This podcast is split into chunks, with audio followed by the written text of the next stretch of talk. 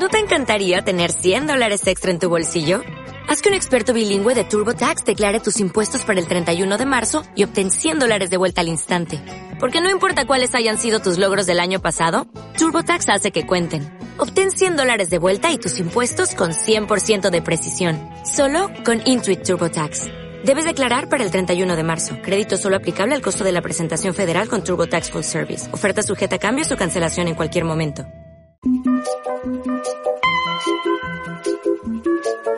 Y qué mejor que ir acabando, terminando nuestro programa de la pizarra de hoy sábado con festejos, fiestas, maneras de divertirse particulares que hay en América Latina. Esto que siempre hacemos llamado en el espejo, que es una fórmula para conocernos un poquito más de la región, de cómo hablamos, cómo comemos, qué palabras usamos. Hoy las formas de festejar.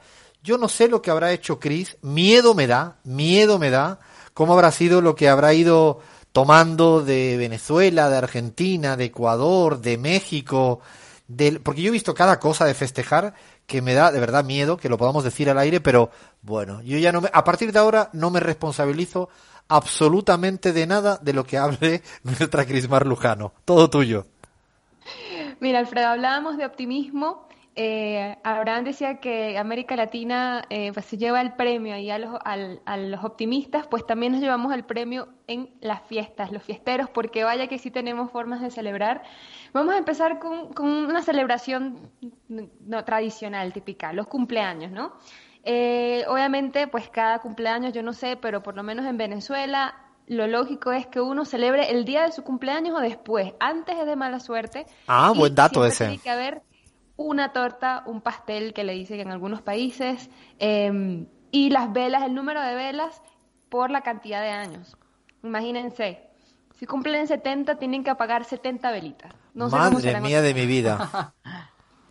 Así que, nada, salvo las mañanitas en México, eh, el coro genérico, ya sabemos, cumpleaños feliz, te deseamos a ti. Sin embargo, hay otras eh, eh, bueno, versiones que son un poco más divertidas. Ya me dirás tú en España si es verdad que dicen que cumpleaños fatal, que lo pases muy mal, que te atropelle un tranvía y feliz funeral. Es un cantito de cumpleaños. en, mi, feliz, en mi vida he escuchado eso, Cris. Yo tengo que reconocer que no canto la letra del cumpleaños feliz porque me lío.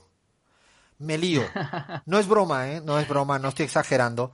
Eh, tengo un gran problema con esa letra y es que creo que de haberlo escuchado en diferentes países, en Argentina, en España, en otros lugares, se me mezclan. Entonces, ¿qué hago? Me callo y hago como playback.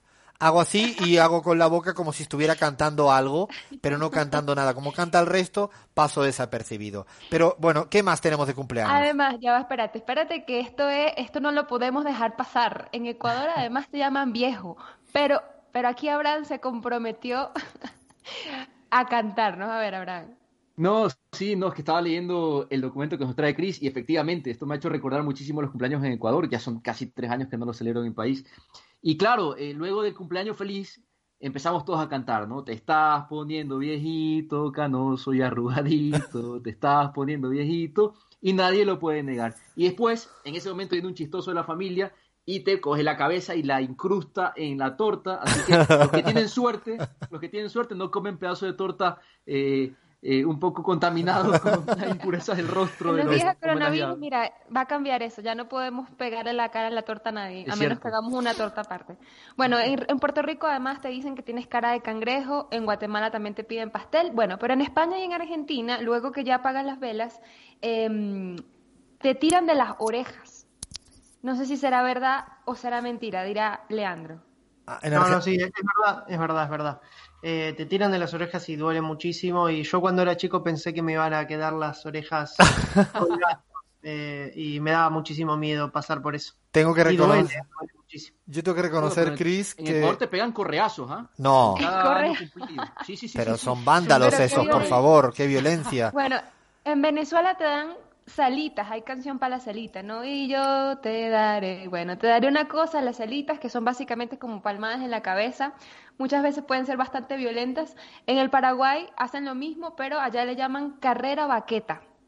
Eh, y también le tiran huevos a veces. que pueden estar podridos. Está jodido lo de cumplir años, ¿eh? Viene la cosa En complicada, República- ¿eh? Sí, sí, sí, qué miedo, ¿no? Además, en República Dominicana dicen que es de buena suerte echarle agua al cumpleañero o a la cumpleañera. Y en Chile, eh, pues el cumpleañero o la cumpleañera también recibe un conocido manteo, el cual consiste en tomar las cuatro extremidades, brazos y piernas de, pues, del, del festejado y tirarlo al aire cuantas veces eh, cumpla años. Es decir, señores, que si ustedes, ya por lo menos el mes que viene cumplo 30, tres décadas ganadas, si estuviera yo en Chile, ay Dios mío, lo que me esperara. Yo tengo bueno, que pasamos a reconocer, las eh, grabaciones. espera, eh, Cris, yo tengo que reconocer primero que con todo lo que has contado, más me ratifico en que no me gustan las fiestas de cumpleaños. Por lo tanto, después del miedo que te echan agua, te mantean, te pegan de las orejas, te tienes que te estrellar la tarta o la, la eh, perdón, tu cabeza en la torta, en el pastel o donde sea, no me gusta. Yo me sonrojo cuando hay el cumpleaños. Me sonrojo. El momento que te, si alguien me observa, creo que Lean ha podido disfrutar un cumpleaños aquí en casa conmigo alguna vez y me sonrojo, me divierte ver a la gente que uno quiere y eso, pero ese ratito me pongo rojo. Así que bueno, pasemos a otro tipo de festejos, por favor. Grabaciones, grabaciones, decías tú al inicio del programa que te sorprendió ver en Argentina cómo eh, pues se tiran huevos, harina, agua, no sé qué otras cosas. Eso es loco, eh, perdóname, eso es, eso es una barbarie, eh. Discúlpame, pero eso es barbarie. chicos, ¿Qué? me. ¿Cómo, cómo, Abraham, Elean? ¿Cómo fue el tuyo, Lean?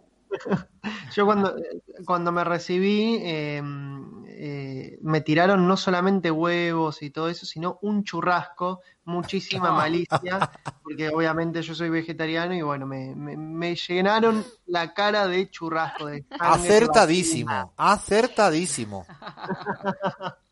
Bueno, ahora hay una, hay una este, iniciativa, ¿no? De algunos años para acá, en algunas universidades en las que se hace un festejo responsable. Entonces venden como un tipo kit en el que eh, pues vienen otros otro tipos de, de- de cosas para celebrar y además les piden a la gente que donen los alimentos que tienen previstos tirar al festejado eh, a comedores Sí, con huevos ecológicos haría falta ahora ya. Como estamos en el posmodernismo, me espero cualquier cosa, ¿eh?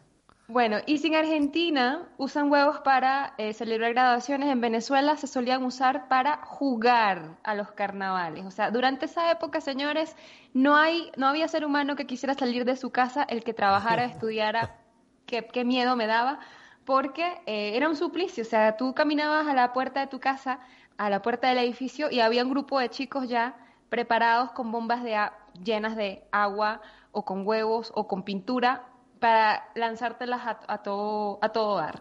Eh, Ahí, no sé si en carnavales, en, en- a- además de las carrozas, habrán otras celebraciones. globos de agua he visto yo en muchos sitios. En, en Bolivia he visto yo mucho los globos de agua. En Ecuador creo En que Ecuador también, ¿no? también. Sí, eso Globos de lo... agua y huevos también. Ay, Dios mío, eso no me gusta, que te tiren un huevo al aire. A ver, otra forma de celebrar clásica, Cris, es con las inauguraciones de las casas. Cuéntame, porque eso es para mí todo un aprendizaje absoluto latinoamericano.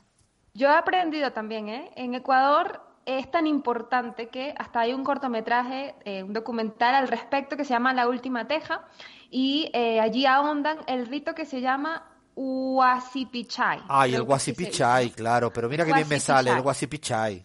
El Huasipichay, que no se reduce nada más a una, a una fiesta de inauguración de una casa, sino que abarca pues desde la propia adquisición del terreno, construcción, el que construya, pues obviamente, hasta la colocación de la última teja, de ahí justamente el nombre de este cortometraje, y que es un proceso de acción familiar, comunitaria casi. Eh, y esta última teja es una pieza de barro que está adornada con papel, flores, guirnaldas, eh, lo que sea. Eh, Guasi, obviamente, guasi, de hecho, en las ciudades. Guasi, Guasi, de hecho, creo que es casa, si no me corrigen mal, creo que Guasi significa casa.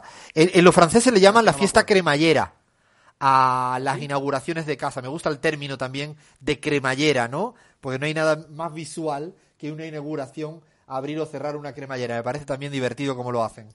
Bueno, en Bolivia además le llaman la chaya, es exactamente lo mismo, aunque también es una ceremonia de reciprocidad con la Pachamama y básicamente es una bendición que se le hace a la casa, al auto, a la oficina, a cualquier cosa que se estrene. Así que es una ceremonia que además se mezcla, eh, que, que, eh, compone, se compone a través de una quema, eh, de una mezcla especial sobre un brasero y que tiene la función de, pues, de bautizar. Ahora pasamos a Navidad. Hablando obviamente de fiestas, la Navidad sin duda una de las épocas más alegres de la región para muchos. En algunos, de, en algunos lugares de América Latina se vive sobre ruedas, será en Ecuador o por lo menos en Quito, donde las famosas chivas se ven en todas las calles. No, por favor, chivas, en no. Guayaquil y en todos lados. ¿ah? No, Abraham, no me diga que te gustan las chivas. Bueno, no, por favor, Abraham. No la fueron más. es que la chiva es para todo, para cualquier celebración. Como me gradué también como abogado, fue la chiva en la avenida 9 de octubre. Imagínense, compas, lo que es bailar mientras un carro se va moviendo, un carro, ¿no? No, eh, saben lo que es eso, por favor, Abraham. Hay que recordar a la gente en Argentina, una chiva es un gran camión, un gran auto, donde la gente está dentro y se va escuchando música. Eh, yo de verdad que me han invitado 30 mil millones de veces cuando era profesor en Flaxo, en, en Ecuador, en Quito. En todas me inventé una excusa para no acudir, porque era una cosa, yo me imaginaba ahí paseando por las calles de Quito, no todo el mundo bebiendo y escuchando música y no, no, una cosa, las chivas no, por favor, sigamos. bueno, en Brasil se, la gente se viste de blanco, em, además se van para la playa y cuando caen las campanadas ya de las 12 de la noche saltan eh, siete veces, siete olas. Así que eh, los que les gusta la playa, pues puede ir a celebrar allí el Año Nuevo en Brasil. En Argentina, aparentemente, eh, ya me dirán ustedes si es verdad o no, que es común después de, después de medianoche dar el paso, el primer paso con el pie derecho. yo lo haría con el izquierdo, pero dicen que con el pie derecho para empezar con buen camino el año, el año que viene. Y además, eh, pues se comen donas azucuradas, Dios mío, azucaradas, para tomar eh, conciencia de la, de la circularidad del tiempo y, no sé, algunas otras cosas energéticas que dirán los argentinos. Yo creo que en Navidades he visto cada cosa, ¿no? De tirar platos viejos, de ponerse algo rojo en el cuerpo, cualquier cosa es, es, es posible. Bueno, tenemos mucho más, pero no nos da tiempo, se nos viene el tiempo encima. Yo diría que vamos a hacer una sección la semana que viene solo del tipo ya de fiestas locales que se dan en toda América Latina, en España también, porque hay de todo, hay de todo, cosas que ahí Chris ha encontrado que algunas ni me las creo, creo que se la ha inventado con su capacidad creativa caribeña, pero vamos a contarle y le pedimos a la audiencia, a la gente que nos escucha, que nos digan cómo se celebran cosas, no sé, desde los Sanfermines hasta la vendimia, pasando por cualquier cosa, ¿no? Hay mucho material preparado para la, para la semana que viene porque hay festejos, es que no nos cansamos de festejar a pesar de Merkel. Yo creo que los alemanes cuando nos ven se quedan así patidifusos, no estupefactos, no entienden nada, pero bueno, así somos. Paramos que se nos viene ya la tanda informativa en AM750 en la Argentina y eh, vamos cerrando con la pizarra.